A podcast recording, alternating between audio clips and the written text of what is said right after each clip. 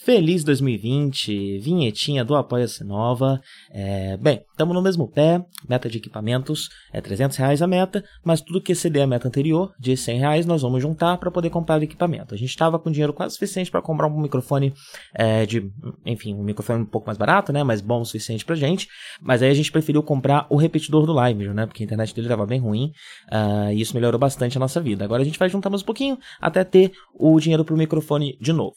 Então, se você não apoia ainda, vá em apoia.se barra Project e faça aí sua contribuição para nós.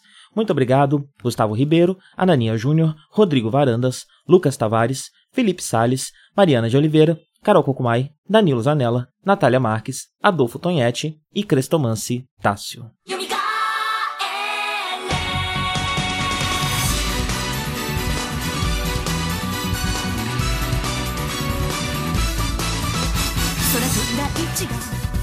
している。今佇んでるこの世界で命が生まれまた沈んでく。繰り返される営み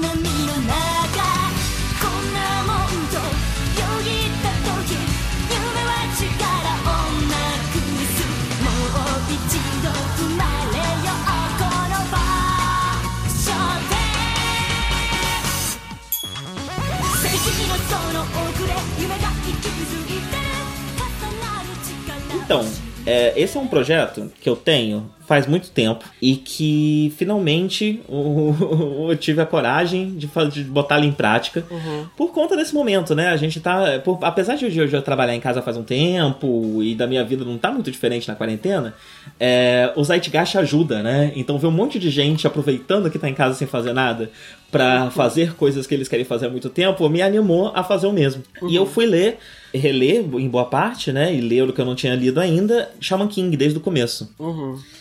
É, é, é, um. Eu tô com essa vontade de revisitar coisas muito impactantes da minha adolescência, né? E Shaman King era uma coisa é, muito constante. Digimon também faz um tempo que eu revisitei no Tri, vou ver o Last Kizuna, vou ver o anime novo, mas ainda não voltei para ver a série original, mas também era algo que, que marcou muito a minha infância e minha adolescência. É, MP de Psycho também.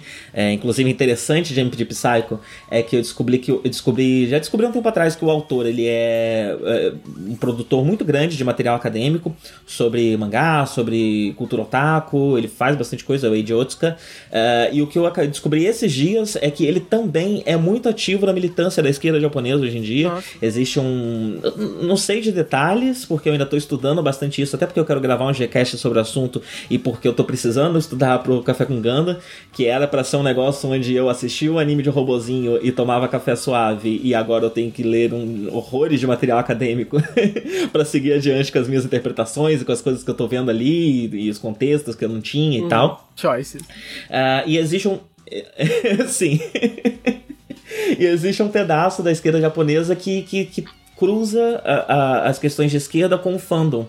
Então eles têm boot na Comic Cat, eles trabalham bastante esse tipo de coisa, tem um nome lá que eu já esqueci. Uh, e o Eiji Otsuka é, foi quem escreveu o livro que iniciou essa forma de pensar dentro da esquerda japonesa. É, então eu quero muito voltar em MP Psycho e ver esse tipo de coisa lá, agora que eu entendo mais, sei mais é, sobre questões políticas, né? E sei um pouco mais sobre o contexto político japonês ao longo do, das décadas. Eu acho que deve ter muita coisa interessante lá. Como eu encontrei também Shaman King. Uhum. É, eu quero. Eu, eu, estava com vontade de, de, de, reler Shaman King desde que saiu o Kazemban, é, que foi, foi o, o a republicação naqueles, naqueles, naquelas edições mais gordas, né? Que eu acho que tinham tipo, acho que são dois ou três Tankohon dentro de cada uma. É, e, e, que traria o final para a série, porque foi uma série muito complicada, muito difícil, é, passou por muitos percalços dentro da Shonen Jump. Ela nasce naquele momento de ouro ali, onde nasceu Naruto, onde nasceu One Piece, mais ou menos na mesma época, é, mas ao contrário de Naruto e One Piece, que viraram um estouro e duraram horrores, One Piece está aí até hoje, o Shaman King teve diversos problemas, né, diversas dificuldades. É, então ele foi lançado em 98 e cancelado em 2004 é, por ter passado por diversos percalços. E aí, anos depois, eu não sei exatamente de quando é o Kazemban, é, mas anos depois ele foi republicado dessa forma, e quando ele foi republicado foram adicionados mais ou menos ali uns 15 capítulos a mais para encerrar a história, que acaba do nada no, no, no original, né? E é um final, um final infame muito conhecido, é, que é o, a Princesa Raul. É, um dos personagens, a Ana, comenta que, que o Raul é tipo uma princesa que, outro, que o Raul é o vilão, né? E o Yo tem que resgatá-lo. É, e um dos personagens sonha com isso, e a última cena, uma das últimas cenas, é o Raul vestido de princesa em cima da torre, esperando ser resgatado, e o mangá simplesmente termina assim antes do começo da batalha final. Tava todo mundo se preparando já alguns capítulos para a batalha final, e ele acaba assim completamente do nada. Então é algo muito conhecido, muito icônico. É, mas eventualmente saiu o Kazemban e ele foi completado. É, e desde que esse Kazemban saiu, eu queria ter lido para ver esse final, porque mesmo o original eu não tinha lido tudo. Eu não lembro, não era eu que comprava o mangá, eu pegava emprestado no colégio e por algum motivo, sei lá, não peguei mais. Não sei se eu briguei com a pessoa, se a pessoa parou de comprar, sei lá. É, então o finalzinho eu nunca tinha lido. É, e fui reler tudo, né? E uma outra coisa que me deu, que reanimou essa vontade e que eu vou até anotar aqui para colocar no, no, no post, é, existe um canal chamado. Antigamente ele se chamava Tocotoco, hoje ele se chama Arquipel. É, apesar deles ainda lançarem essa série de vídeos chamada Tocotoco, é, que são séries de vídeos em que eles é, entrevistam é, artistas japoneses ao mesmo tempo que esses artistas apresentam lugares que eles gostam de ir. Então, eles mostram o restaurante que ele gosta de ir, o bar que ele gosta de ir, o café que ele gosta de desenhar, uhum. é, a praça que ele gosta de visitar. É, é muito gostoso, é muito gostosinho de assistir. Sim, mas ele tem um clima muito solene, uhum. é sempre tudo muito quietinho, é uma coisa bem gostosa de assistir, é bem acalentador. Uhum. É, e hoje em dia eles estenderam, ah, não fazem só o Tocotoco, eles fazem outras séries também. E o canal se chama Arquipel, de arquipélago em inglês, uh, só que eu não sei se a palavra é exatamente assim, então é com CH. Vai ter o, o, link aí no post. E eles fizeram uma entrevista que eu acho que não é da série Tocotoco, com o, o autor Shaman King. Com o. Deu um branco dele aqui, Hiroyuki Takei. Uhum. E é interessante demais essa entrevista porque ele fala tanto do, da, das mudanças na, na arte de se fazer mangá, né, das últimas décadas. Então ele comenta que é, ele cresceu, né, ele, ele, é, ele era ele era da mesma escola que o, o Eiichiro Oda de One Piece e do Atsuki de Samurai X. Então os três eles são de um grupinho ali que começou a trabalhar junto, eles foram assistentes juntos, né? E eles começaram é, é, na Shonen Jump mais ou menos na mesma época. Então, ele comenta que ele vem nessa época em que você tinha um contato muito maior com os assistentes, com a equipe, e hoje em dia ele tem um, um escritório gigantesco lá, com um lugar para várias pessoas trabalharem e não tem ninguém, porque tá todo mundo trabalhando de casa, e fica ele lá sozinho com os bonequinhos dele, trabalhando, porque ele ainda gosta de trabalhar lá. É, então ele comenta muito dessas, dessas mudanças e ele também comenta das dificuldades de Shaman King, né? Das dificuldades isso, que ele teve na carreira dele. Isso de, desse trabalho mais remoto, será que não é mais com esses mangakas maiores e com uma equipe maiores? Porque eu, eu, eu tava vendo recentemente um vídeo no YouTube, é um canal que um carinha mostra ah, um dia de uma cosplayer japonesa, ele mora no Japão, ele sempre mostra o dia de alguém que trabalha em alguma coisa no Japão. E tem um, tem um uhum. vídeo que é o dia de um mangaka, e aí é um cara que faz um mangazinho lá, semi-famoso, e ele tem a galera trabalhando com ele dentro do escritório. Todo mundo lá chegando de máscarazinha pra muito, trabalhar. Né? É, eu acho que deve ser de repente, no caso desse. eu acho que varia, acho que depende da editora, é. né? Depende das diretrizes da editora, depende das preferências do, do mangaka e também do, do, do pessoal que, que, que, desenha com ele, né? Depende se uhum. talvez esses assistentes às vezes nem tenham material suficiente em casa para fazer isso, né? Então, inclusive, você trabalhar no cara, escritório é um jeito esse de você... cara, esse, esse mangaka em especial, né? Ele tem mulher e filhos. Mas olha que, olha, olha que ser humano escroto que ele é, né? Ele, ele, ele tem um AP que ele aluga pra morar longe da família durante os dias em que ele trabalha, para não ter distração. então não é nem onde é o escritório dele, onde ele desenha, entendeu? Tipo, ele vai dormir e acorda nesse uhum. AP que, onde não tem a família dele para de lá ele ir pro lugar onde pro estúdio dele, onde ele desenha com os assistentes. Então, ele de fato faz questão de não ficar com a família nem nas horas de folga, para poder não distrair. um exemplo de pai. Sim, é, é, é, enfim, né? A vida do mangaka é muito difícil, é. né? É um, é um, eu gosto muito de mangá, mas é uma tristeza saber como eles, esses malucos trabalham, porque uh, lembro, né? Há muitos anos atrás a gente até comentou bastante aqui no Gcast, porque tinha sido divulgado divulgado como é o dia a dia de um uhum. mangaka. Então tinha o schedule dele com as horas dele, né? Uhum. E era tipo, você lembra disso? Uhum. E aí ele tinha tipo quatro era horas de sono por né? dia. É. e sei lá, quatro horas no sábado para ver a família. Então imagina você morar com uma pessoa que tá vivendo desse jeito, né? Você enlouquece a sua família, eu imagino. É. Eu também, você deve estar sempre de mau humor, você deve estar quatro horas. Você sempre um Eu também tenho quatro horas de sono por noite, mas no meu caso é depressão. Não é excesso de trabalho. É, então, no caso deles é forçado. É. Então é muito complicado, né? Então, assim, é, beleza, parece um cara escroto, mas ao mesmo tempo a natureza do trabalho do mangaka era escrota, né? Então Sim. é bem complicado isso daí. É. É, inclusive não é incomum, e o próprio Takei, em diversos momentos, ele precisa tirar uns dois, três, o mangá dele hoje em dia, né? Ele publica Shaman King até hoje, eu vou falar mais sobre isso. Não mas acabou? ele de vez em quando precisa. Não, acabou, mas não acabou, né? Porque aí continua saindo outras séries e tal. Eu já vou passar a ah, tá. timeline tá. aqui de, okay. de, de, toda a história de Shaman King. Eu tava pensando em ler, mas se não é, acabou, mas... eu, vou, eu, vou, eu vou dar eu, eu, vou pensar duas vezes. O arco original acabou, uhum. mas rola tipo um Boruto. Entendi, entendi. Entendi. Foi inclusive o primeiro Boruto na Sakura. Uhum. Acho que antes é dele não que... tinha tanta essa questão de fazer de continuar uhum. em outra geração, né? Mas o caso do Shaman King também é especial, é um pouco diferente de um Boruto, de um Dragon Ball Super, de uma coisa assim. Uhum. Uhum. É... Mas o que, que eu tava falando? Esqueci. Ai, desculpa, eu te interrompi. Ele ainda publica, até, ele ainda publica até hoje, uhum. né? E ele de vez em quando precisa tirar uns três meses de ato para se recuperar. E eles nem falam mais se recuperar do que. Eu imagino que é só se recuperar da rotina mesmo, de mangaka, porque é foda. é. é. É, difícil demais. Eu achei muito engraçado. Eu tava lá, o, o, o Scanlation traduziu, né? E ah, ele vai precisar tirar três meses para se recuperar. Se recuperar do que, mano? nem avisa, né? Já, já, é tão natural. Eu lembro que a gente, que a gente brincava. Eu lembro quando a gente acompanhava uns mangás, assim, semanais, a gente brincava, porque de vez em quando é, eles avisavam, né? Tipo, ah, o autor vai tirar é, umas duas semanas para poder fazer pesquisa, né? Então, pensando uhum. bem, de repente, esse fazer pesquisa é só dormir mesmo. que eles estão com vergonha de admitir. É só que ele foi internado e precisa tomar uma semana de insulina na veia para continuar vivo. Pois é. É... Mas enfim. E aí Shaman King terminou nesse Kazemban, né? É, e foi interessante o que me deu, o que me me trouxe essa vontade de me reviver, reviveu essa vontade de, de ler o mangá, foi essa entrevista, uhum. onde ele também comenta dos percalços de você ter que equilibrar sucesso comercial com visão artística é, chama King na Jump, né? E é, é, eu tava refletindo muito sobre isso, né? E, e o, é interessante o mangá porque quando a gente pensa em quadrinhos ou quando a gente pensa em é, seriados de TV, cinema, em uma produção mais ocidental, você tem uma quantidade muito grande de pessoas apitando, inclusive, não só na produção, né? Mas também nas decisões criativas. Então, um filme, você pode ter até uma figura de um diretor que coordena tudo, mas você ainda vai ter um ou mais roteiristas, você ainda vai ter diversos diversos produtores que vão ficar dando opinião. Uhum. É, se você tá falando de uma série, né, você tem uma writer's room, então você tem o showrunner, mas o showrunner, é, ele não tá 100% mostrando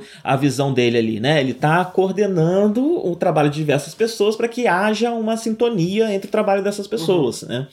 E um pouco da expressão artística dele, mas não totalmente. Que é a diferença de. Eu lembro quando o True Detective saiu, né? Foi muito comentado que ele é escrito de cabo a rabo pela mesma pessoa. E isso faz com que o produto fique muito mais parecido com um livro do que com um seriado.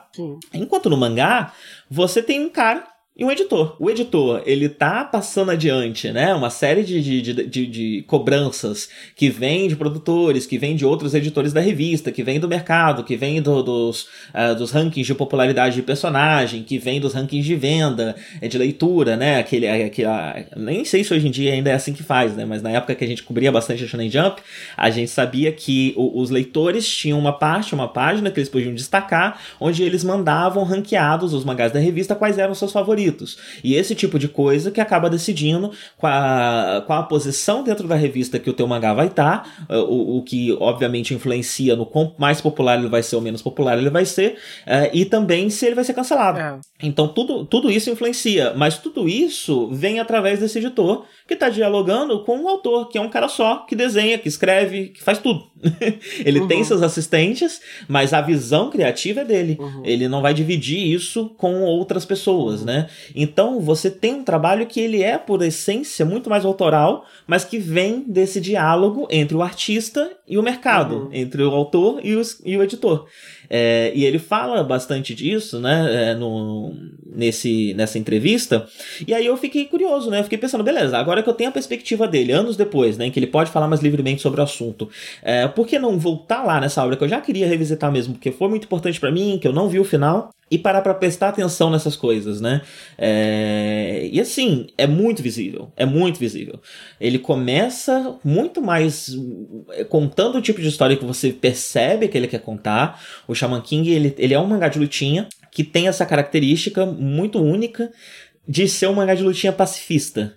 O personagem principal, o Yo, ele não gosta de lutar, ele não quer derrotar os outros, ele não quer matar os outros, ele tá o tempo todo uh, tentando resolver as coisas na conversa enquanto influencia as pessoas à sua volta. Então você vê diversos personagens que conhecem ele sendo pessoas extremamente sanguinolentas, violentas mesmo, assassinas, e que o Yo de alguma forma toca no coração delas, normalmente conversando, entendendo os traumas dele, fazendo quase uma terapia ali no meio da luta, uh, para que ele possa.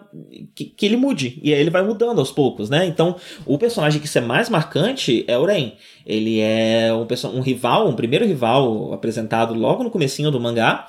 É, e ao longo de todo o mangá, e quando eu digo é todo o mangá mesmo, nos 15 capítulos finais que foram colocados posteriormente, alguns assuntos é, de, de, de, de, da violência dele, da forma como, enfim, uma pessoa que ele matou muito no começo do mangá, ainda isso ainda é desdobrado e ainda é trabalhado, é, ao longo de todo o mangá esse arco de redenção é trabalhado. Então tem um momento em que você percebe que ele parou de matar, tem um momento em que você percebe que o Yo começou a confiar nele, de que ele não vai voltar para os jeitos antigos, para as formas uhum. antigas, mas aí ele também precisa precisa encarar a, a, o, o, o a resposta do, do, do da, da, família da vítima dele. Então ele mata alguém lá no começo do mangá que depois ele tem contato com o irmão. E aí ele tem que ver como os outros olham para ele. E ele mesmo precisa se perdoar pelo que ele fez. Então, assim, é um arco de redenção muito bonito, muito lindo, que ele consegue ser coeso no meio de toda a loucura de estroncha que é esse mangá. Uhum. Porque ele começa contando essas histórias que você percebe que são as histórias que ele quer contar, mas rapidamente ele começa a,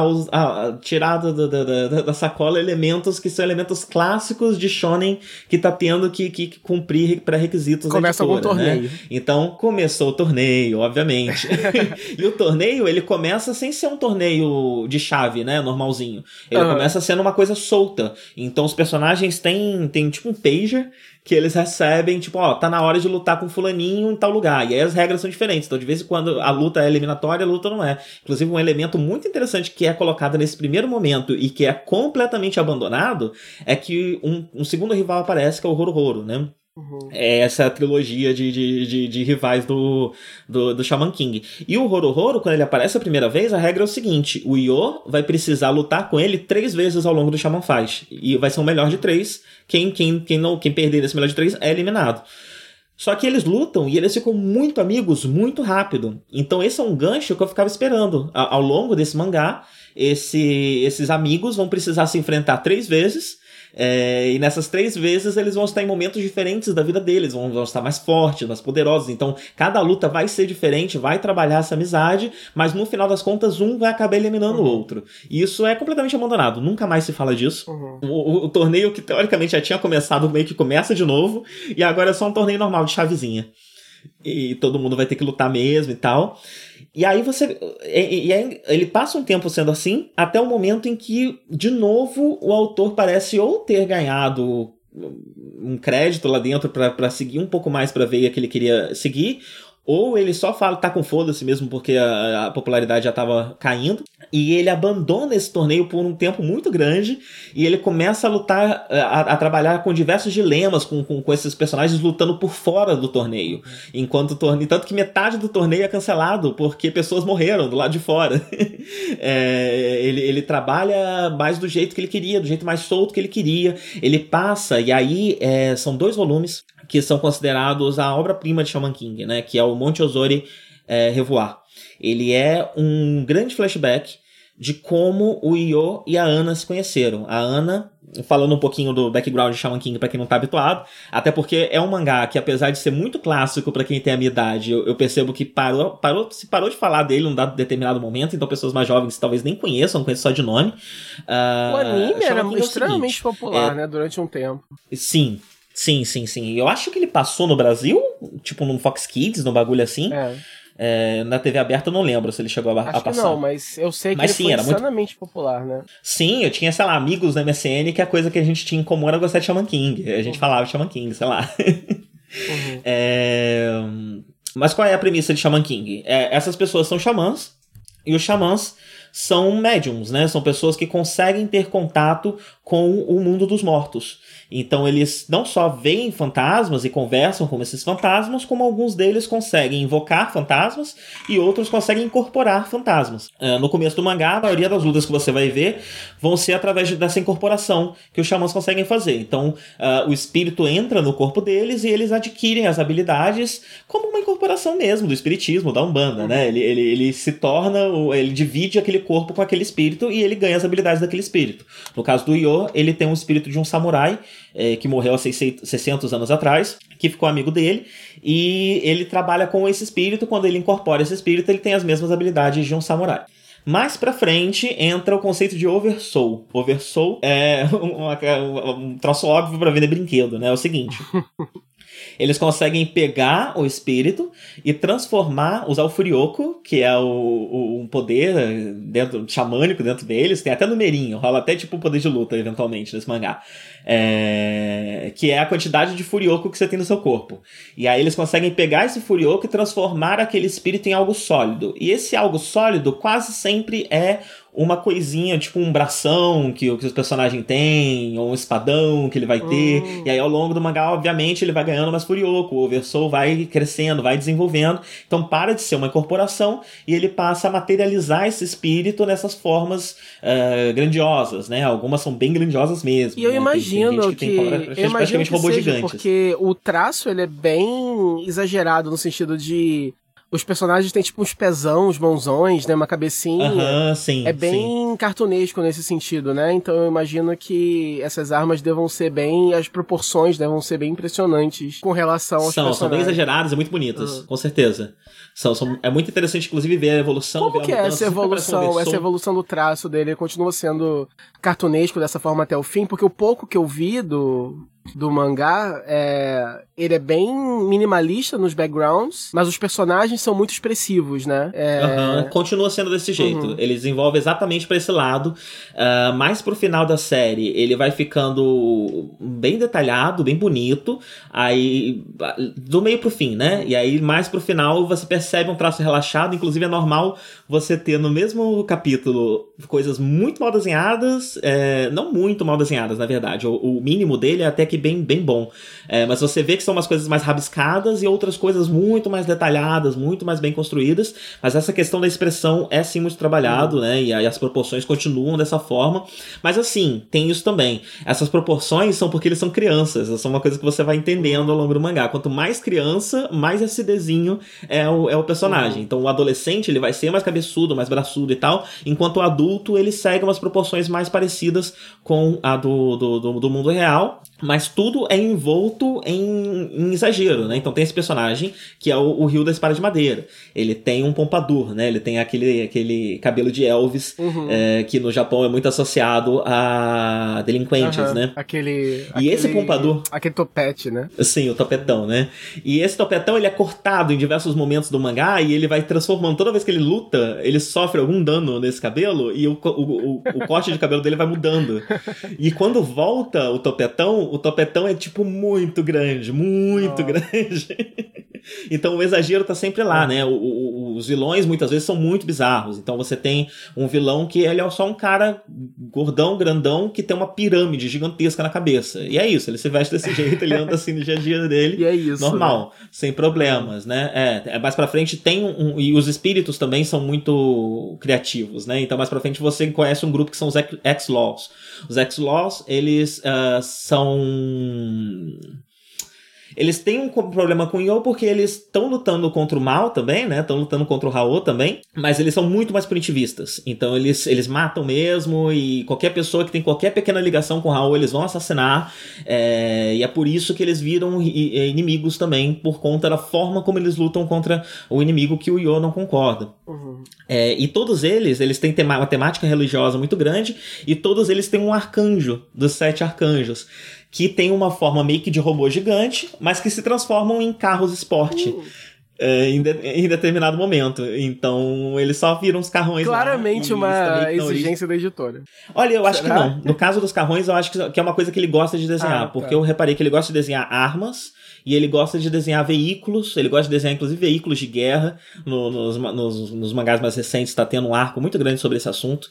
É, então ele, eu acho que ele botou lá mesmo porque ele gosta. Uhum. Ele queria desenhar os carros. Tanto que quando aparece o carro, são carros reais. E aí ele fala: ah, esse daí é o GT 93, raro, ninguém mais tem e tal. E são carros que realmente tem. Você vai procurar os carros ele existem. Ele curte e resolveu dar um jeito de inserir o que ele gosta dentro da história que ele estava tendo que contar. Sim, e é, essa, esse parece ser um traço dele, né? Eu, eu, falei que, que a primeira coisa que eu vi foi essa entrevista dele, algo que dá para perceber ao longo de Shaman King, tanto desse quanto dos mais novos, onde ele tem mais liberdade, é que ele gosta. Quando ele gosta de um negócio, ele tem muita dificuldade no meter aquilo dentro da história uhum. dele. E foda-se se, se a história tava indo uhum. pro outro uhum. lado. Ele vai criar uma vertente ali e vai passar um tempo falando do negócio que ele gosta, às vezes referenciando obras antigas. É, o primeiro mangá dele se chama. Eu, eu me perdi completamente porque eu tava falando lá da premissa é, né? Putz, é... Eu descarreguei total. Deixa eu é. voltar. Deixa eu voltar e eu já falo Tem disso. Tem os xamãs e aí eles é. podem se associar com espíritos. Eles lutam. É. Isso. E aí eles lutam e vai rolar esse torneio, que é o Shaman Fight, uhum. em Tóquio. É, dessa vez vai ser em Tóquio, é um torneio que rola de 500 em 500 uhum. anos, para eleger o Shaman King. Uhum. Basicamente, existe o, o Grande Espírito, que é meio que Deus, uhum. tudo indica que, é, e o Shaman King é quem vai poder incorporar o grande espírito, que é esse grande espírito ancestral. Inclusive, quando o Manta, que é o, o, o, nosso ponto de vista quando a gente começa a ler o mangá, né? Que é só um menino normal, um menino baixinho, nerdão, que fica amigo do Yo. Inclusive, é o primeiro amigo do Yo, e solidão é um tema muito grande ao longo de Shaman King. É, vou falar mais disso daqui a pouco. Mas... Inclusive, é engraçado que eles estão na mesma sala, porque o garoto bate no joelho de, do protagonista. Sim. Sim, é um negócio dele, né? Tanto que, tipo, como eu falei, tem, tem o, o, o Boruto do Shaman uhum. King, né? E no Boruto Shaman King ele aparece e ele cresceu, tipo, 2 ah, centímetros. Tá. Ele continua baixinho. É tipo o Kuririn, né? Que, tá, até, sim. que no final ele é uma criança com barba branca. sim, sim. É, e, e quando ele escuta falar do Shaman Fight, ele imagina o Buda e Cristo como antigos Shaman Kings de, de, de, de, de lutas passadas. Nossa. O que até então era apenas a imaginação do Manta, mas em volumes mais recentes está sendo canonizado, aparentemente. Uhum. Aparecem sombras dos Shaman Kings anteriores e um deles parece muito com Buda e outro parece muito com Jesus, inclusive com a coroa de espinhos. É... Mas enfim, e aí rola o Shaman Fight que vai decidir quem é o próximo Shaman King, de 500 a 500 anos. Uh, e o Shaman King ganha poderes, por ter essa conexão com Deus, ele meio que pode moldar a realidade de certa forma. É meio que como se o Shaman King vai decidir como vão ser os próximos. Ele vai, ele vai ter a, a capacidade de moldar, de influenciar o mundo, meio que para decidir como vão ser os próximos 500 anos. Uhum. É, isso tá ficando. É, é algo que sempre foi meio borrado ao longo da série, mas que na, nas séries mais recentes tá ficando um pouco mais definido porque tá rolando uma luta, o, o, enfim, né, o, o Shaman Fight termina ao longo de Shaman King, o, a história original conta a história do, do Shaman Fight, Uh, e em volumes mais recentes o que tá rolando é, como não tem mais Shaman Fight, não tem mais Shaman King, não tem mais história, a história agora é a seguinte, os Shaman Kings anteriores, uh, foram oito até hoje, se eles, uh, três deles acharem que Shaman King atual não presta, eles podem chamar um novo torneio, e esse novo torneio vai ser pro Shaman King atual ter que lutar contra os times desses outros uh, Shaman é Kings pra, uh, pra continuar. Sim, é isso. Basicamente, só que ao invés de ser na votação, é na lutinha. Uhum. O que é como deveria ser na vida real, na verdade. Sim. Todo mundo sabe. E aí vai ser ótimo, porque ainda não apareceu, mas eventualmente a gente vai ter o time de Jesus e o time de Buda. Que vão lutar contra o Shaman King atual, que eu não vou contar quem é, porque senão eu vou dar spoiler do final uhum. do mangá original, né? Um, mas o que? Deixa eu ver aqui o que, que eu quero falar. Solidão é um tema muito recorrente. É, lembrar das coisas que eu deixei pela metade enquanto eu me perdia uhum. na, na minha linha de raciocínio. Solidão é um tema muito recorrente e eu acho muito interessante como é algo de Shaman King, mesmo. Então, mesmo nas continuações, a gente vai ver o assunto do efeito da solidão em uma pessoa por diversas perspectivas. Tanto a pessoa que é sozinha porque sofre preconceito, quanto a pessoa que decide ser sozinha e se isola. Uh, isso, esse é um assunto muito frequente uh, ao longo de Shaman King, e inclusive estratégias para superar isso e para lidar com questões de saúde mental, de depressão, são assuntos muito grandes dentro de Shaman King. Outra coisa muito interessante em Shaman King é que pro mangá de 98 até 2004, ele tem uma diversidade muito grande. Essa diversidade às vezes é um pouco estereotipada. Então a gente tem, por exemplo, um personagem negro que é um personagem negro americano de gangue, é, e ele tem um traço que é meio que a blackface, né? O Chocoloving, o nome dele. É, mas ao mesmo tempo, Chocolove. Esse, esse não é o nome dele de verdade. Esse é o nome que ele usava de gangue. O nome dele de verdade nunca é revelado. É, e é, é, é, é esquisito, né? E é, e é o que acaba acontecendo sempre que a gente vai falar desses assuntos quando o assunto é Japão, porque ao mesmo tempo que é uma, uma forma racista de mostrar esse personagem, ele é um, um dos personagens principais, ele tá no grupo dos cinco personagens principais, né? Uhum.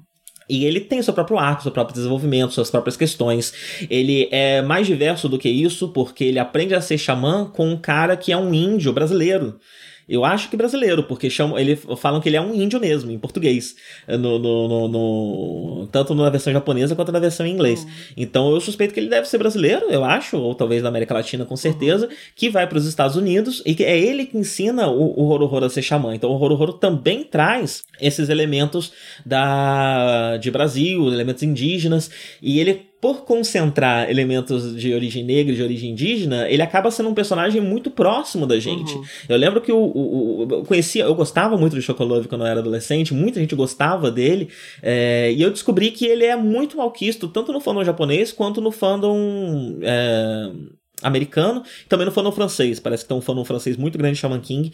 Ninguém gosta muito do horror, do, do, do, do Chocolate. Porque ele é da gente? E eu lembro que. É, é, porque ele é negro. Por, não sei porquê. Eles, eles, eles consideram um personagem secundário, um personagem menos importante, um uhum. personagem sem graça.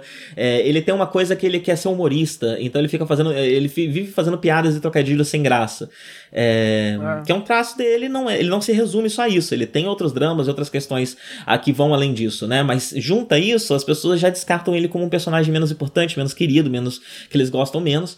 É, e eu coloco, provavelmente, especialmente comparando com a minha experiência enquanto brasileiro que leu Shaman King com outras pessoas no colégio, eu acho que tem uma carga muito grande de racismo aí, né? Porque a gente gostava bastante do, do Chocolame, era alguém muito querido por nós é, por estarmos mais perto, mais perto dessas questões. E eu acho muito respeitoso de Shaman King, eu acho que por isso também que ele é muito diverso, ele não pode falar desse assunto e ser sobre xamãs sem tratar de né, de todas as culturas que tem esse conceito, é, que são muitas uma apropriação né? fodida, né? Pois é, então ele, ele, ele presta muita homenagem, às vezes de forma mais é, estereotipada, às vezes menos estereotipada, varia bastante, mas você vê, você vê indígenas americanos, você vê essa questão do índio brasileiro, negros, é, questões africanas também, poucas, mas tem uhum. muito de budismo, budismo mais japonês, mas também envolvendo algumas questões indianas, é, mas o que que tem? Tem egípcios, é, tem, tem várias, várias culturas diferentes que trazem figuras próximas a um xamã, né?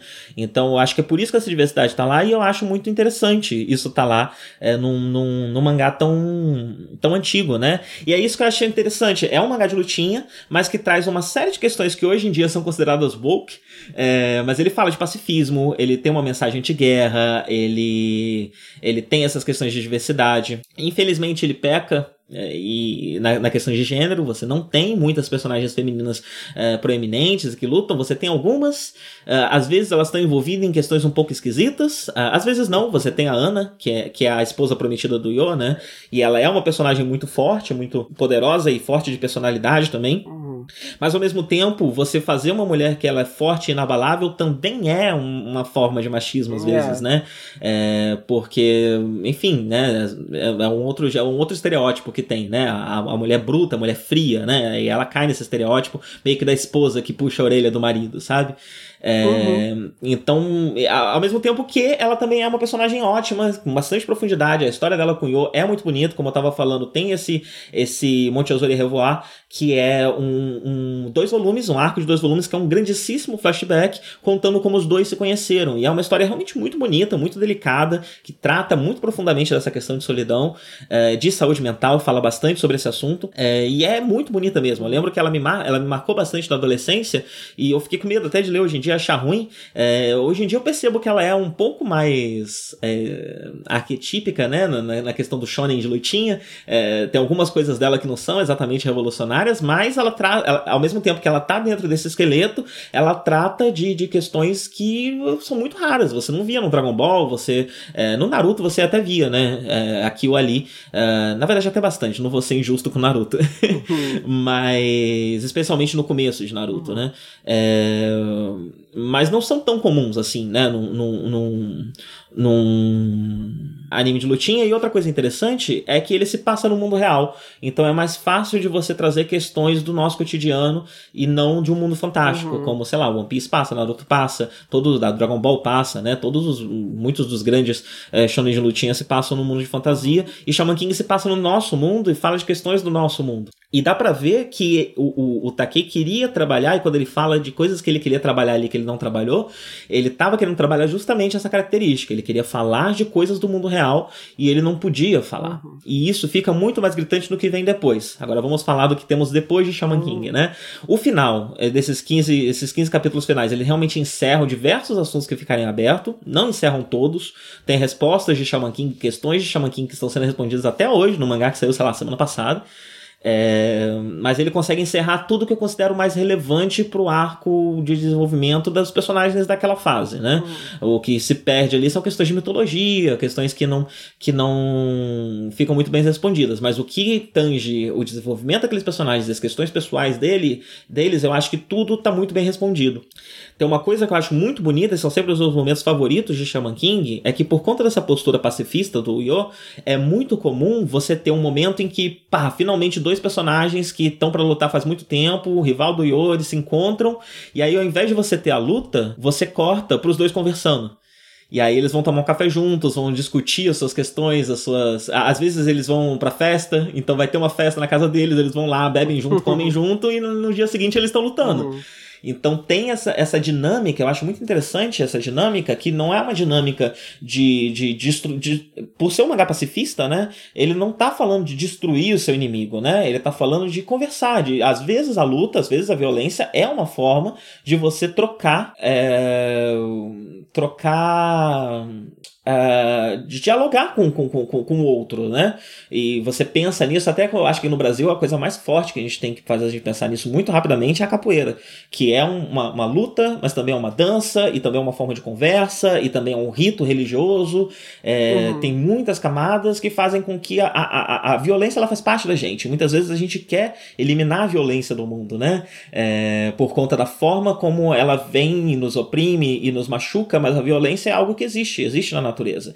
E a gente não vai conseguir eliminar ela. Então, uma outra forma de lidar a violência é saber usá-la, né? Saber como lidar com ela, como controlá-la, uh, os momentos certos de usá-la. E aí a gente pode entrar até em questões mais, mais, mais complicadas, como uma revolução, por exemplo. Uhum. Uh, uma, uma, uma, resistência, né? Quando a resistência pode ser violenta, quando a gente está só replicando a violência e passando adiante a violência que, que nos, nos foi imposta, e quando a gente está realmente tomando a decisão de que não dá mais e que o único jeito de sair dessa situação vai ser respondendo violentamente, de maneira controlada, precisa e correta, né? É, é uma linha tênue. Então, pois é, pois é.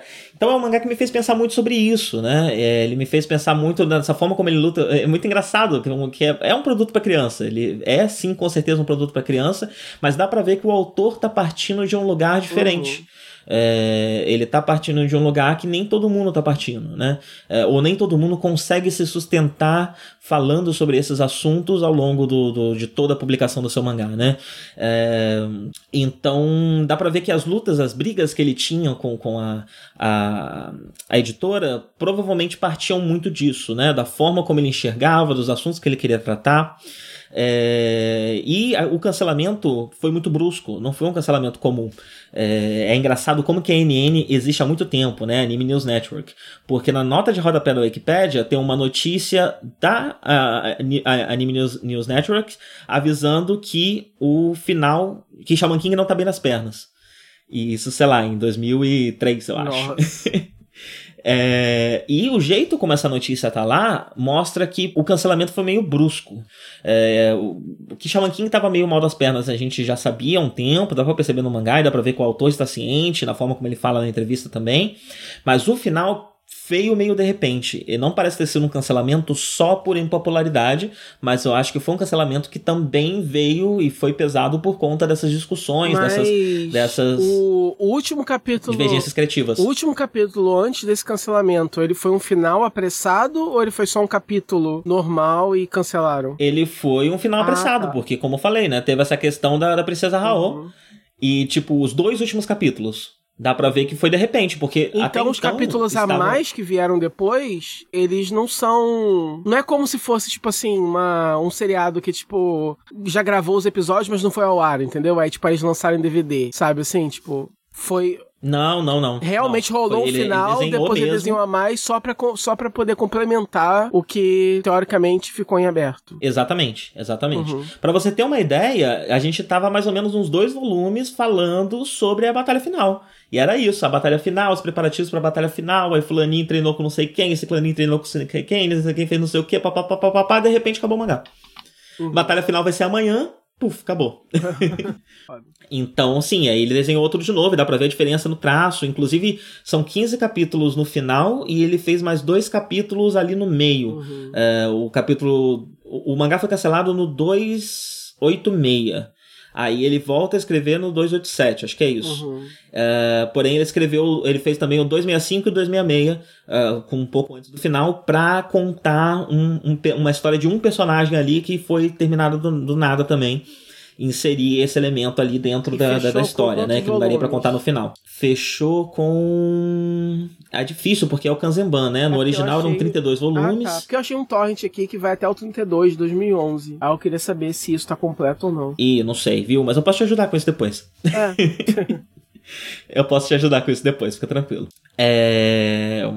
Bem, e aí acabou o Shaman King original. Depois que acabou o Shaman King original, Uh, ficamos bons anos sem Shaman King, né? Então o mangá original terminou em 2005. Aí veio o Kanzenban num ano que a Wikipedia nunca me conseguiu dizer direito de quando é, mas eu acho que foi ali por 2009, por ali, pelo que eu lembro.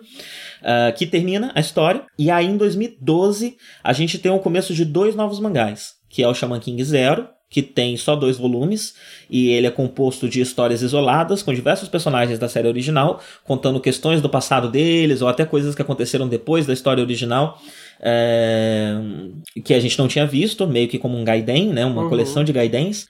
E o Shaman King Flowers, que conta a história do Hana Sakura, que é o filho do Yo, que uhum. agora é adolescente, eu acho que ele tá com tipo uns 13 anos, e a gente vai ver a história dele a partir de agora. E a gente já tinha visto o Yo mais novo, porque quando o mangá original acabou, na versão encadernada, ele fez uns cinco capítulos pequenininhos, curtinhos, que é o, o poema de Fumbari. Fumbari é o nome do da, da cidadezinha, bairro, região onde eles vivem. É, e conta a história. Você vê o Hana mais novinho, com tipo uns oito anos de idade, e é uma pequena historiazinha dele. Você entende um pouco do que aconteceu depois que acabou a história, antes da história acabar de fato, porque o Kazemba ainda não tinha acontecido e a gente ainda não tinha visto o final. Uhum. E aí, agora, no, no Flowers, a gente viu uh, um pouco mais da história do uh, Hannah. E é aí que vem essa história que, que eu comentei, né? É, os outros uh, Shaman Kings não gostam do Shaman King atual e querem tirar ele de lá. E aí vai começar esse torneio que se chama Flower of Maize, por um motivo que ninguém sabe direito o que, que é, mas é uma coisa ligada a um, a um milho que quando o milho brota uma flor, essa flor é chamada de Flower of Maize, uh, e o motivo pelo qual o torneio se chama Flower of Maize é um mistério que, que vai. que não, não é um mistério tipo ele só escolheu um nome random, uh, randômico, não, os personagens realmente falam. É um mistério que a gente só vai entender lá pra frente. Uhum. é, tem um personagem sábio que sabe, mas os, o resto das pessoas não sabe. Porém, Shaman King ainda sofreu, mesmo depois da, da, publicação de Flowers. Então, Flowers começou em 2012, o Zero conseguiu chegar ao final. É, e o Flowers saía numa revista que se chama. Eu esqueci aqui, mas era uma revista nova da Jump na época, uma revista mensal, que o Shaman King Flowers era. A Jump X. É, e o Shaman King Flowers era o carro principal dessa revista. Uhum. E a revista foi cancelada dois anos depois. Uhum. Então, o Flowers também termina sem fim. Uhum. Inclusive, ao longo de Flowers, como eu falei, né, ele começa a puxar histórias antigas dele. Então, o primeiro mangá dele se chama Butsu Zone, que é sobre budistas, monges, budas e coisas do tipo. Uh, esses personagens, alguns deles reaparecem em Shaman King, é, e essa conexão de que realmente são os mesmos personagens é, acaba, acontece mais forte no, no Shaman King Zero. Outra história que ele, que ele retoma é, se chama Death Zero, que foi um dos primeiros pilotos que ele escreveu e mandou para esses concursos, né, para você escolher os mangás que vão ser publicados, e que ele gostou muito e republicou na, na versão encadernada do Butsuzone lá atrás. Ele retoma essa história e é uma história muito interessante porque é uma história sobre um kamikaze que é, volta como um espírito de vingança, tipo um motoqueiro fantasma, mas ele é um piloto de caça que era um kamikaze que morreu. É, e, e, a história original era um pouco mais pueril. Quando ele retoma isso em Flowers, ele aproveita para fazer uma série de comentários interessantes. Uhum. Então, o é, esse personagem volta e ele volta meio que vendo o que não aconteceu, o que como ele foi enganado, como ele foi usado como uma ferramenta de guerra, as promessas uhum. que lhe foram feitas e, e, o nacionalismo que ele acreditava e como isso não se realizou, como o que veio depois não, não foi interessante. E isso poderia ter sido trabalhado de uma forma muito reacionária, mas ele consegue no texto, em comentários, nas coisas que os personagens falam, fazer uma crítica muito interessante interessante sobre como, no fim das contas, as pessoas que estão só vivendo as suas vidas e seguindo adiante, sem fazer qualquer análise crítica do seu dia a dia, estão sempre sendo manipuladas por alguém. Uhum. E esse é um assunto que já existia lá atrás, né? O Io, ele olhava para as outras pessoas e ele pensava: eu não sou igual a eles, eu não quero ser igual a eles, porque eles estão só vivendo a vida deles, não estão. Então as pessoas, o Io, quando era adolescente no colégio, olhava para as pessoas do colégio e falava: olha, eles escutam todas as mesmas músicas, se vestem do mesmo jeito, seguem as mesmas modas. É, e aí, mais pra frente, o mangá compara isso com questões mais adultas, mais profundas, envolvendo guerra, envolvendo capitalismo. Inclusive, o Shaman King que mais se opõe ao Shaman King atual é o Shaman King anterior, que o mangá deixa claro palavra por palavra, que ele é o responsável pelo capitalismo. Esse, o, o, o mundo capitalista surge porque o Shaman King anterior achava que essa era a melhor forma Nossa. de se viver e ele influenciou o mundo para o capitalismo surgir. Sim. É, o, único, o único lutador dele que a gente vê é um cara que não é um xamã, mas ele tem contato com um golem, que é um corpo com espírito dentro, né? E esse golem vende cartas para ele que dá poderes temporários para ele. Ele precisa pagar com dinheiro, ele é só um cara muito rico que precisa pagar com dinheiro pelos seus poderes. Então, os assuntos que ele queria tratar em Shaman King que ele não conseguia começam a uhum. ficar bem claros quando ele começa uhum. a ter mais liberdade criativa, né? Uhum. É... E talvez, e talvez que... até maturidade, né? De repente, também, de também. repente ele queria, mas você não tem só as restrições editoriais, de repente você tem as próprias é, habilidades narrativas da pessoa que vão evoluindo, né, com o passar do tempo. Não tem Sim, muito como certeza, saber exatamente certeza, o que né? que impedia, né, mas o importante é que tá florescendo agora. Eu diria que uma, uma coleção disso tudo, é. né? É até interessante ver ele, e é muito interessante ver ele revisitar histórias antigas, porque aí você pode voltar lá na história antiga e ver a versão Uh, onde ele ainda era menos maduro, onde ele ainda estava limitado dentro de um esquema de, de, de, de revista shonen uhum, semanal, uhum. onde ele estava tentando agradar para conseguir ser publicado, e ele agora realizado hoje em dia, mais velho, numa revista uhum. que está sendo cancelada, que vai acabar mesmo, e ele resolve reservar os dois últimos volumes para contar essa história que ele queria contar. Agora que ele tá tipo, ah, tô nem aí se isso vai virar anime, se não vai, já tô milionário anyway, vou contar só o que eu quero contar e fazer minha crise social aqui em paz. Foda-se. Sim. Sim. E aí o Flowers termina em 2014. E aí de 2014 até 2018 foram mais alguns anos sem Shaman King. Uhum. Em 2018 começam duas, dois novos mangás, o Shaman King The Superstar, que ainda tá em publicação e é uma continuação direta do Flowers. Uhum. Uh, e o Shaman King Red Crimson, que é uma história à parte, com outros personagens. Eu acho que se passa até no passado, esse eu não li ainda, até porque tem muito pouco dele traduzido. Tem só seis capítulos, mas esse acabou. Ele acabou em novembro de 2019 e mês passado foi anunciado mais um spin-off, que é o Marcos, que também vai falar de um outro personagem em um outro momento, e parece que ele vai estar sempre fazendo esses pequenos spin-offs de dois, três volumes com outros personagens, eles, enquanto ele conta a história. Todos eles ele escreve e desenha, ou tem algum que ele terceiriza algum desses elementos? Ele, ele, ele terceiriza o desenho do Red Crimson, uhum. e eu acho que o Marcos também vai ser com desenho terceirizado. Uhum. O roteiro é uhum. é dele. É, em algum momento do Flowers, ele chama dois consultores que são fãs de Shaman King. Ele fala que ele chamou e que é pra confiar neles porque eles sabem mais de Shaman King do que Nossa. ele mesmo. É, para fazer uma consultoria de roteiro para ele não se perder na própria história. Uhum. É, eu não sei se esses caras ainda estão trabalhando com ele. E o Superstar, que é o que segue a história principal mesmo, né? Que tá seguindo Flowers, é só ele que escreve e só ele que desenha. Uhum. Uh, e ele tá fazendo também no ritmo dele. E tem outra coisa interessante: o The Superstar e o, The, e o Red Crimson de 2018 saíram por outra editora. Shaman King não é mais da Shueisha, não é mais da Jump. Então, a até Flowers a gente tinha Shaman King na Shueisha. A partir do Superstar em 2018, o Shaman King agora é uma propriedade da Kodansha. A Kodansha tá inclusive, uh, que é da, da Shonen Magazine, uhum. né? Ela tá inclusive republicando o que Eles era as versões da, o, da Shueisha. O, porque eu não sei também que eu nunca li a respeito, né? Os autores são donos da, da marca e podem levar ou eles compraram, será? Olha, isso é um grande mistério, viu? Uhum. Eu não sei te dizer. as informações encontradas que eu tenho de casos antigos é que meio que varia caso uhum. a caso. Então depende da força desse autor, depende. Então, sei lá, eu sei que a Clamp gosta muito de que tudo seja delas, uhum. né? É, mas nem todo mundo fecha assim, então acho que talvez seja um contrato fechado caso a caso, ou varia de revista a revista, e com algumas exceções. Porque eu imagino, eu, que é assim, eu, eu então... imagino que uma revista, por exemplo, uma Shonen Jump, né, que é uma parada extremamente comercial e extremamente voltada para anime, sucessos globais e coisas assim, né? Que a, o, a, as suas marcas sejam propriedade da editora. Eu não imagino que eles deixem tão fácil assim na mão do autor, né? Mas se você tá falando que mudou de editora tão fácil assim. Ou talvez eles tenham vendido é... porque não era uma propriedade tão valiosa mais. Olha, eu acho que não foi tão fácil, uhum. né? Porque foram quatro é. anos entre um e outro, é. né? É, então acho que teve uma série de negociações aí. O meu palpite é: o que eu sei pela, pelas revistas que estão saindo agora é que os volumes antigos de Shaman King, que eram da, da, da, Shueisha, estão sendo republicados. Uhum. Eu não sei se, ou das duas uma, ou a Kodansha comprou realmente os direitos e agora ela tá republicando uhum. com o selo dela, uhum. ou eles fecharam um acordo e mesmo na revista da Kodansha tá tendo propaganda de revistas que são da Shueisha e eles estão uhum. ganhando esse dinheiro de revenda porque a marca continua viva por conta da Kodansha, uhum.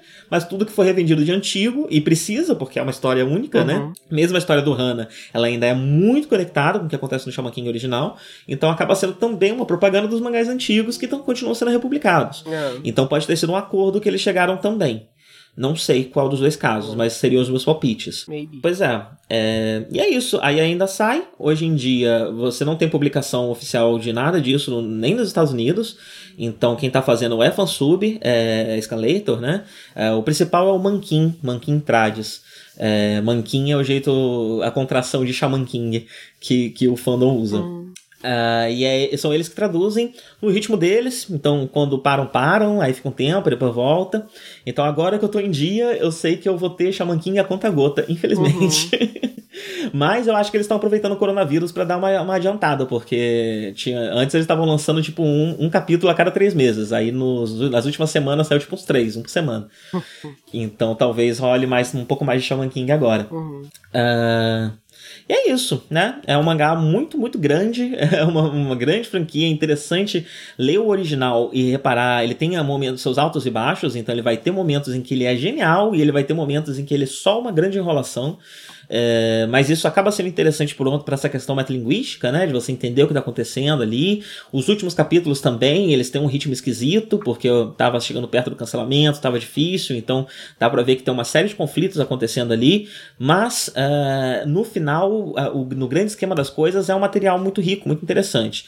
300 capítulos parecem muito, mas nem são tanta coisa assim porque manga shonen você lê relativamente rápido, porque tem muita luta, né? Apesar de Shaman King ainda ter bastante diálogo para o gênero, mas tem muita luta, então os capítulos vão embora bem rápido, esses capítulos têm só 20 páginas, então, enfim, eu passei tipo um mês lendo nas minhas horas vagas Shaman King e fazendo outras coisas também. É, para ler tudo, né? Então não é tanta coisa assim. É, eu acho que pode ser interessante para quem para quem leu na época e quer revisitar, não viu esse final, não tá lendo as coisas mais, mais novas e tal. Uh, mas também para quem não conhece, porque é muito interessante ver como ele é um outro jeito é, ele é meio que um, um, gêmeo, né? Ele é um irmão pobre de uma série de, de grandes é, sucessos, né? É, então é interessante ver o, como seria, sei lá, Naruto se não tivesse dado certo. Shaman King tem um pouco disso, né? É, é bem interessante ver isso. Uhum. Uh, e nos, nos, mais recentes, com, com, ele tendo. No mangá original, ele já trata de vários, vários assuntos interessantes e, e, bastante ricos. E nos mais recentes, que ele tá tendo mais liberdade, dá para ver mais claramente os assuntos que ele tá tendo que, que, que, que tratar, né? E dá, dá, dá pra ver mais do. Do talento dele enquanto roteirista sendo colocado em prática porque a partir do momento que você vai tratar de assuntos mais delicados e ele mete a mão nos vesperos, que são os grandes vesperos, você precisa de uma delicadeza, de um cuidado muito grande no seu roteiro para aquilo não ficar nem muito preach, né? Nem muito político demais e muito cartilha, né? É, mas também não acabar sendo mal interpretado, não acabar virando material para você é, ler, ter uma outra leitura ali diferente da que ele está tentando guiar, né? E ele consegue fazer isso muito bem, de uma forma muito natural. Às vezes são pequenos diálogos de personagens secundários que te guiam, né? Para ler de uma forma ou de outra. É... E é interessante que ao mesmo tempo que ele começa a trabalhar, de assu a trabalhar assuntos muito pesados, como esse do Kamikaze, ele ainda mantém, ah, como ainda tem personagens crianças, ele ainda mantém uma ingenuidade muito grande. Então tem um contraste muito grande entre uma ingenuidade infantil uhum com uma maturidade, uma, uma velhice, né? Então tem, tem esse contraste interessante. Não é uma pessoa que, que esqueceu também da sua criança interior, sabe? Ainda tem muito dessa, dessa, desse humor, dessa leveza infantil, mesmo na, na, nas obras mais recentes. Uhum. É isso. O, o, o, o engraçado é que uma side note aqui. Eu fui rapidinho no Google ver se eu conseguia achar alguma informação sobre sobre isso, sobre a propriedade, sobre se os autores da Shonen Jump, eles, se, se eles são donos de suas marcas ou não e tal.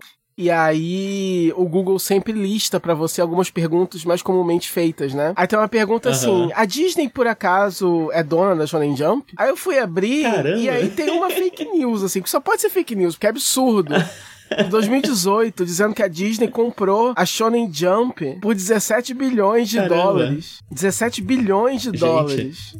Comprou só a revista, não foi é, a editora. Porque, porque é, a Disney está interessada num, num potencial crossover de Boku no Hero Academia e com, com, com os, com os super-heróis da Marvel. E aí eles fizeram um acordo certo. e compraram a Weekly Shonen Jump e o Weekly Young Jump da Shueisha por 17 bilhões de dólares. E agora os planos são, olha os planos, um, um filme com os DuckTales, Darkwing Duck, Hunter x Hunter. Ok. E os Muppets uh, com Rosen Maiden. Mais um, mais um, o Rosen Maiden? É, e mais uma série live action de One Punch Man com a Netflix. É um site chamado é, é, 2D News. Enfim, é, é de 2018. É, certeza, é, não aconteceu. 17 bilhões, cara. Pela Shonen Jump. Meu Deus. Só pela Shonen Jump. Só pela revista. Não é, não é pra Sim. comprar a Shueisha. É pra comprar... Caralho. Tá bom, então. O mais engraçado é, o, é, o, é especificamente Darkwing Duck, DuckTales e Hunter x Hunter. Por quê? que, que tem em né? comum? Não entendi. O, o Muppets e o Rosen Maiden é que Rosen Maiden elas são marionetes, ah, então né? faz todo sentido. Então é por causa disso. faz todo sentido. Mas ó, no, no mesmo post eu vi aqui o, ah. o, o Tio News. Hum. Ele. O próprio autor fala que é uma piada. Ah, tá. Não no, tinha visto. É primeiro de abril? Nos comentários. Sim. Ah, tá. Não é primeiro de abril. Eu sei lá, esse maluco só ah, resolveu tá. fazer uma piada no dia 19 de fevereiro. Imbecil. ou, ou o site inteiro é só disso, né? Não sei. É, whatever. Mas eu achei engraçado, achei amusing. Mas enfim, eu pretendo ler. É, é, Shaman King é uma obra que sempre teve no meu radar, como várias outras, né? E só que na época era o anime que tava muito em alta. Então na época que eu quis consumir Shaman King, eu quis consumir o anime de Shaman King. Só que hoje em dia, uhum. por ser uma parada mais antiga, e por não, eu não fazer ideia, por ser gigante, e por eu não fazer ideia se conta até o final ou não, é. Faz Não conta. Eu sei que ele vai bem avançado na faz história. Muito mais sentido. Mas ele tem um final próprio e vale a diferença. É, então, então, tipo assim, faz muito mais sentido em todos os níveis só ler um mangá. Então, por causa do seu incentivo, eu até já baixei, inclusive, o, o Torrent, e eu pretendo ler sim. E aí, mais pra frente, eu dou um update como é que tá a minha leitura, se eu tô gostando, se não tô. Lê, é muito bom, eu tô lendo mais mangá, né? Eu esqueci que o que eu gosto mesmo é de mangá, eu não gosto tanto assim é. assim de anime. E... e, aí eu vou lendo cada vez mais mangá e. Nossa, muito melhor. É. Em alguns casos, sim. Bem, deixa eu dar a minha fichinha aqui, né? Apesar de ser algo uhum. antigo. Uhum. É, Shaman King é escrito por Hiroyuki Takei, foi publicado originalmente na Shonen Jump depois nós tivemos o Shaman King Zero e o Shaman King Flowers, também pelo Takei, é, publicado na Jump X. Shaman King Superstar, do Takei na Shonen Magazine Edge.